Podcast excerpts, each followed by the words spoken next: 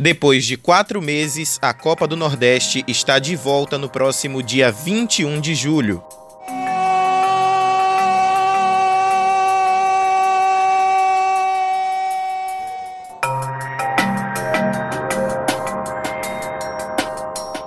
Por causa da pandemia, a Copa do Nordeste volta de um jeito diferente.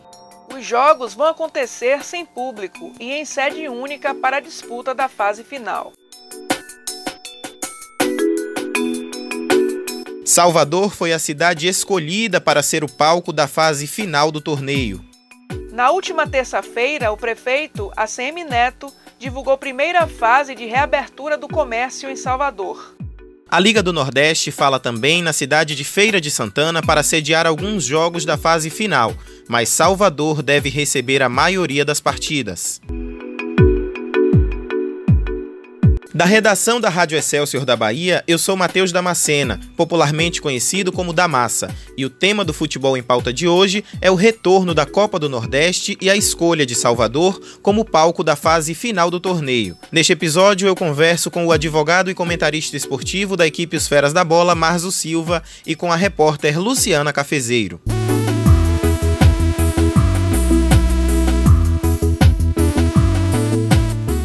Quinta-feira, 9 de julho. Marzo, quando a gente olha para os números, a Bahia tem menos óbitos por Covid-19 do que Pernambuco e Ceará. Houve algum outro motivo para a escolha da Bahia como estado sede da fase final da Copa do Nordeste? Olha, Damassa, é sempre um prazer atender ao seu pedido. Proporcionamos sempre discussões bacanas acerca de temas relevantes do nosso futebol e hoje você traz um que considero fundamental, mas eu só posso compreender que um dos motivos tenha sido político. Lembre que Salvador, desde o momento em que Salvador figurou entre uma das opções, percebemos uma corrida muito grande em função de que Salvador fosse a sede. E aí, Recife entrou na parada, se colocou também à disposição, começou a apontar motivos pelos quais entendia que poderia ser escolhido, e, no entanto, na reta final, os números aparecem como única justificativa. E eu não acredito nisso. Porque, para mim, isso aqui apenas não é o bastante. O que importa para mim é de que Salvador, por exemplo, ainda existem bairros que estão com lockdown. Ou seja, a população do bairro está impedida de se locomover de exercer a sua função de trabalho. Muitos vendedores ambulantes estão em casa, porque não podem ir vender suas frutas, seus pertences, suas capas de celulares, enfim, e que dependem desse trabalho diário. Então, como justificar que o futebol seja liberado? O número atual de óbitos em Salvador é de 2.216 até o momento da gravação. Mas vai dizer isso para um vendedor que depende daquela renda todos os dias para levar o pão para sua casa. Como é que essas pessoas vão encarar com naturalidade o retorno do futebol? Porque não basta apenas a discussão, por exemplo, do retorno ou não do futebol baiano, que está também sob questão, mas aí na ponga, na ponga, obviamente que isso trará consequência por parte da Federação Baiana, que vai entender que já que pode sediar jogos da Copa do Nordeste, pode também concluir o futebol baiano, descartando aí a possibilidade ou não dos clubes Aí a gente vai ter que pensar numa forma de fazer com que esses clubes tenham condição de disputar. Mas especificamente sobre a Copa do Nordeste, não sai da minha cabeça de que a política tenha exercido uma influência decisiva no fato de Salvador ser escolhida. Não tenho dúvida disso.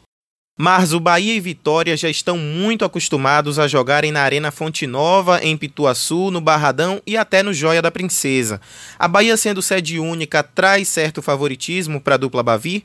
Isso foi uma das preocupações quando a Liga do Nordeste pleiteou essa opção há dois meses, salvo engano.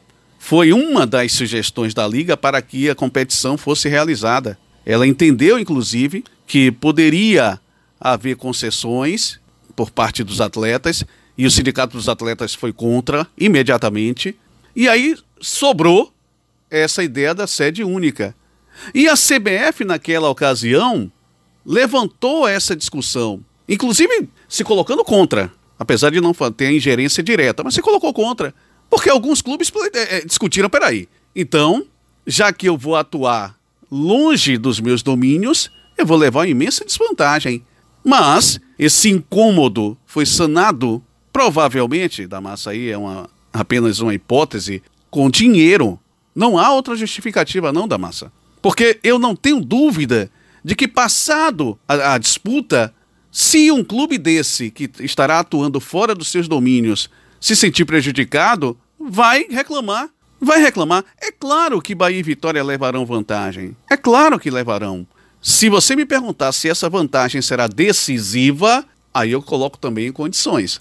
Não será uma vantagem decisiva, mas contará substancialmente para que Bahia e Vitória possam sair de cada partida com um êxito. Claro que os times que aqui também estarão já passaram por Salvador inúmeras vezes. Isso também pode ser levado em consideração.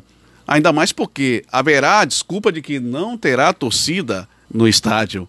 E você sabe que nesse caso, torcida também conta, e conta muito. Mas contra a falta de torcida estará o estádio vazio.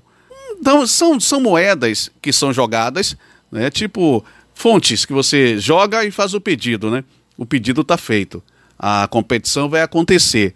E o pedido é dos males os menores. Só isso. Luciana, um dos problemas desse retorno da Copa do Nordeste é a desigualdade no tempo de treinamento, já que algumas equipes voltaram a treinar primeiro do que outras. Exatamente, da massa. O Ceará e o Fortaleza foram as primeiras equipes nordestinas a voltar aos treinos. No dia 16 de junho, o Bahia voltou a treinar e no dia seguinte foi a vez do Vitória. Outros times do Nordeste voltaram aos treinamentos em momentos diferentes, mas tem equipe que ainda não voltou.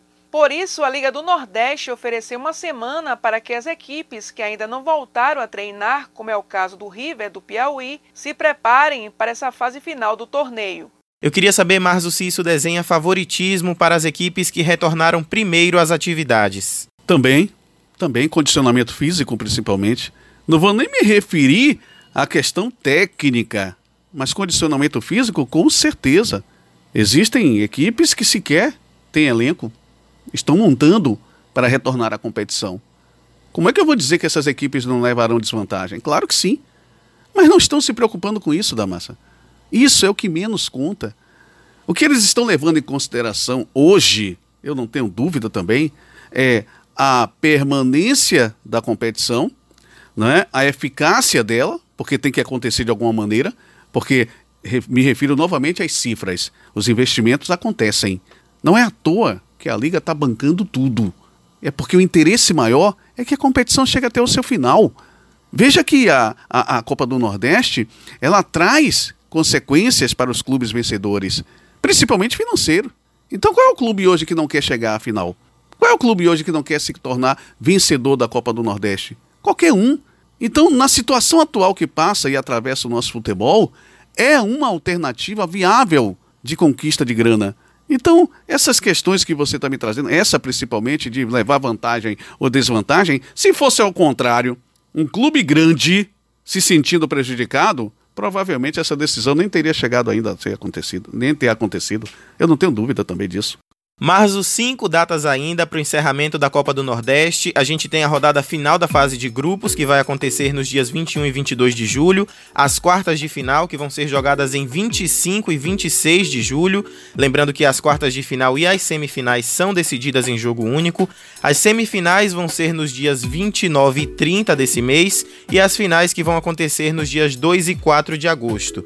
Calendário apertado, Marzo, para os jogadores. Eu tenho ouvido algumas entrevistas de atletas aí dizendo que estão felizes pelo retorno. Eu tenho visto clubes liberando atletas, quando na verdade é o momento em que o clube vai precisar fundamentalmente ter um elenco grande para poder suportar. Porque se já reclamam durante campeonatos naturais, como ano passado, ano retrasado, pegar por exemplo o Bahia, que, que reclamou muito, pelo menos no ano retrasado, o Bahia reclamava muito com excesso de jogos, as tabelas e, e o calendário apertado, imagine, numa situação como esta, e vou ressaltar mais uma vez, nós não estaremos vivendo o período pós-pandemia, o futebol estará acontecendo no momento em que a pandemia também está em alta.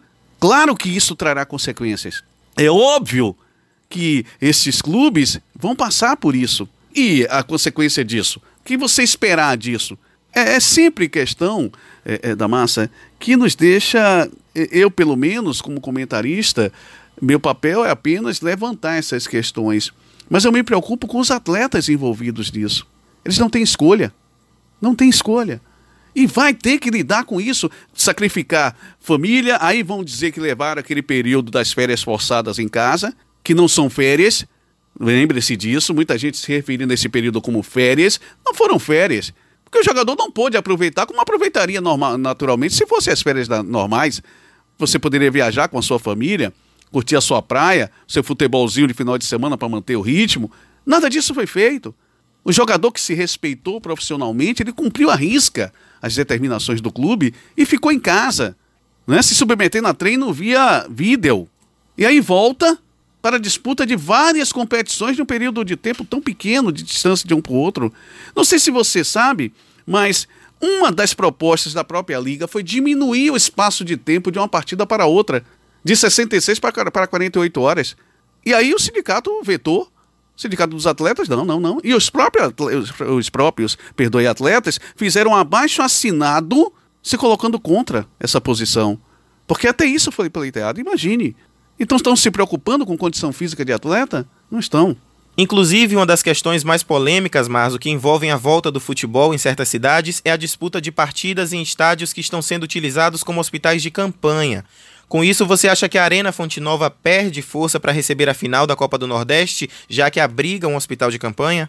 Perderia né, força se houvesse bom senso nessas decisões. E nós estamos presenciando aí, não há nenhuma. Então, a preocupação não é com o hospital de campanha.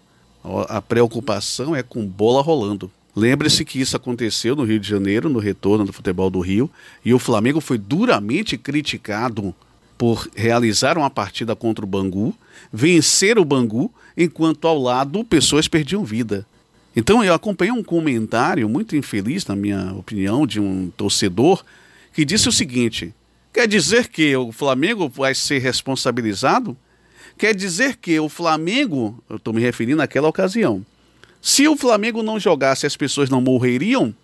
Questionamento frio, longe de qualquer senso de humanidade e que eu trago para agora. Eu trago para o nosso estado. Eu trago para a Copa do Nordeste. A Fonte Nova não vai perder nem ganhar força. É um, é, é, é um equipamento e que será utilizado. Já está decidido e será utilizado. Não será a força da Fonte Nova que será abalada. É a força do futebol. E especialmente a imagem da Bahia para o futebol.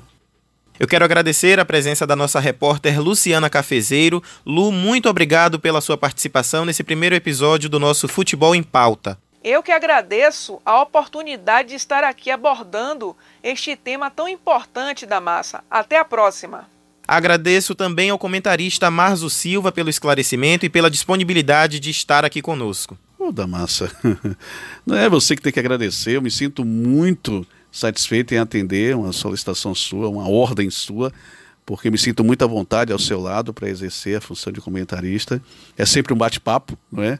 E isso tem sido muito bom, todos os dias em nossas resenhas ao meio-dia e agora nesse projeto seu, que eu faço muito gosto e tenho muita satisfação e ter sido convidado para fazer parte. Eu agradeço a você pela sua gentileza também. Eu quero relembrar que, apesar da volta do futebol, a situação ainda é muito complicada no nosso país. Todos os cuidados são poucos nesse momento. Os jogos vão acontecer e a Rádio Excelsior da Bahia, junto com a equipe esportiva Os Feras da Bola, vão levar a melhor cobertura para você acompanhar as partidas da sua casa com segurança. Esse foi o primeiro episódio do podcast Futebol em Pauta. Agradeço a sua companhia. Eu sou Matheus Damascena e volto na terça-feira com um novo tema para colocar o futebol em pauta.